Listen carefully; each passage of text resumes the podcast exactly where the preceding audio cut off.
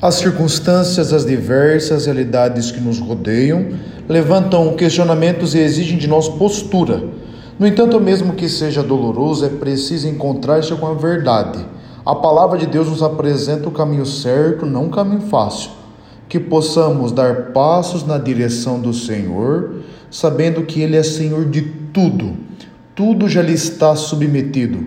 Precisamos também nós submeter a nossa vida, a nossa liberdade ao seu senhorio.